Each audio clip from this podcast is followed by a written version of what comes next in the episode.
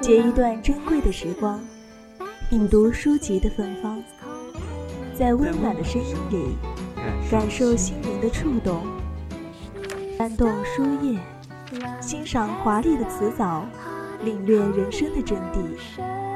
三味书屋，聆听有声的世界。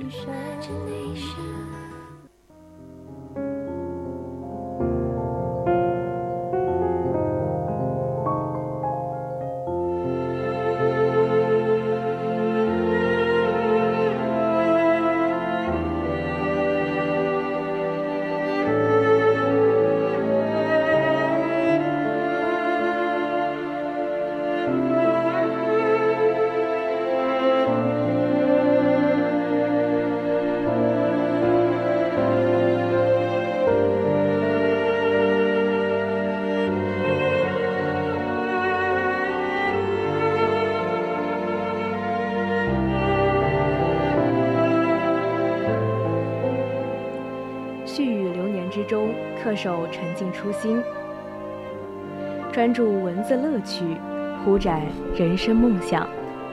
大家好，你正在收听的是 FM 幺零零 VOC 广播电台，在每周一晚为你送上的侧耳倾听。我是主播佳薇，欢迎大家在节目中与我们进行互动。大家如果有想对主播说的话，或是想参与讨论，都可以通过微信或微博告诉我们。我们有 QQ 听友四群二七五幺三幺二九八，等待大家的加入。微信搜索“青春调频”，或者是在微博 @VOC 广播电台。今天的三味书屋为大家推荐的是来自路遥的人生。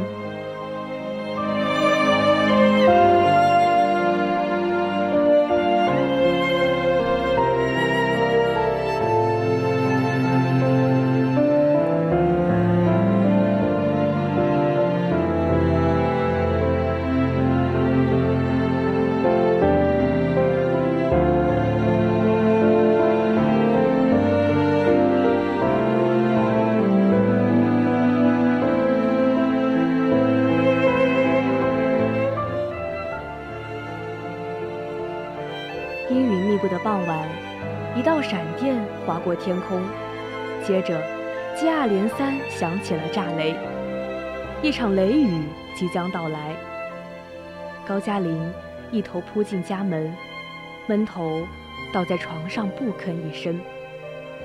着急的父母颤抖着声音问他：“嘉林，你是不是身上不舒服？和谁吵架了吗？”良久，高加林慢慢爬起来。悲怆地说：“我的书教不成了。”什么？父母同时惊叫了一声。得知是被大队书记的儿子顶替了，老实巴交的父母含着泪，把愤怒咽回肚里。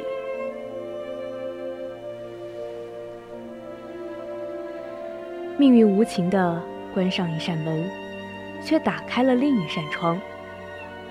美丽、善良而又大胆的巧珍，闯进了高加林的生活。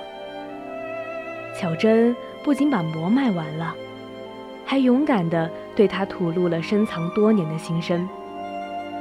高加林从未想过与巧珍相爱，此刻却被一种陌生的懵懂之情撞击着，恐慌又新奇。两颗发烫的额头紧紧的贴在一起。高加林不想一辈子困在农村，可他无法忘却乔珍那热烈生动的脸庞和白杨树般苗条的身体。爱让高加林沉醉，也慢慢融化了他心中的屈辱和不甘。对农村生活似乎少了些茫然，多了些信心。爱情滋润了高加林，却熄灭不了他内心的奔腾。高加林与巧珍从城里买来漂白粉，净化村里的井水，不料引来村里人的愤怒和质疑。若不是村书记救场，这场卫生革命的后果不堪设想。虽然误会化解了，但高加林曾经的向往和追求却在心里复活了。他迫不及待地想离开愚昧落后的农村。幸运的是，转机来了。二叔转业到地区当劳动局长。曾经撤高加林教师职务的马战胜心虚了，忙不迭地走后门，把他安排到县委大院，成了一名通讯干事。命运的改变，从来都让人猝不及防，一切都好像做梦一样。高加林。又回到了向往已久的县城，不再是一名匆匆过客，他大口地呼吸着城市的气息，如狂似醉。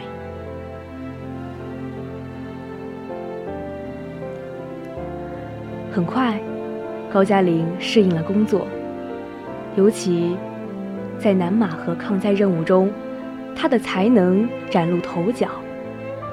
他的通讯报道和散文时时见报。篮球场上，他还是又快又准的前锋。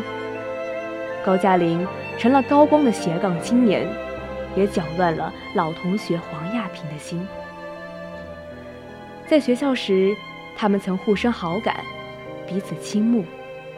高加林毕业后回了农村，只能作罢。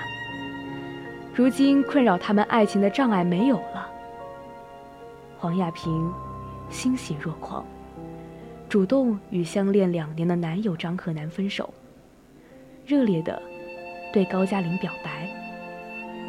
往事像一场老电影，一幕幕的映现在眼前。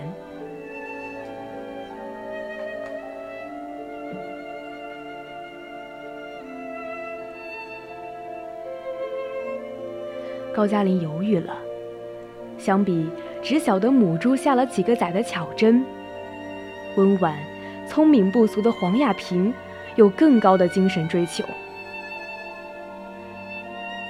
尤其黄亚萍说可以随他父亲去南京工作时，高加林心动了。只要他说愿意，他就可以离黄土地更远，可以到更大、更广阔的城市去发展。高加林权衡再三，决定与巧珍分手。但人们常说，浮得高，跌得重。高加林享受着罗曼蒂克的热恋，湖边游泳晒太阳，天上地下的说东道西。偶尔，高加林会想起巧珍。可一想到即将要去更远的大城市，烦恼疼痛的心，慢慢的静了下来。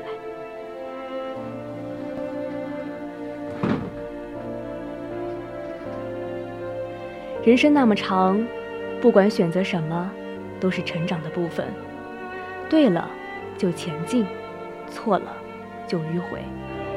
人生只有一次，期待。每一个人都能勇敢的、努力的去爱，去奋斗，去犯错，但一定要成长，成长才是生命的意义和价值。今天的三味书屋就告一段落了，我是主播佳薇，我们下期再见。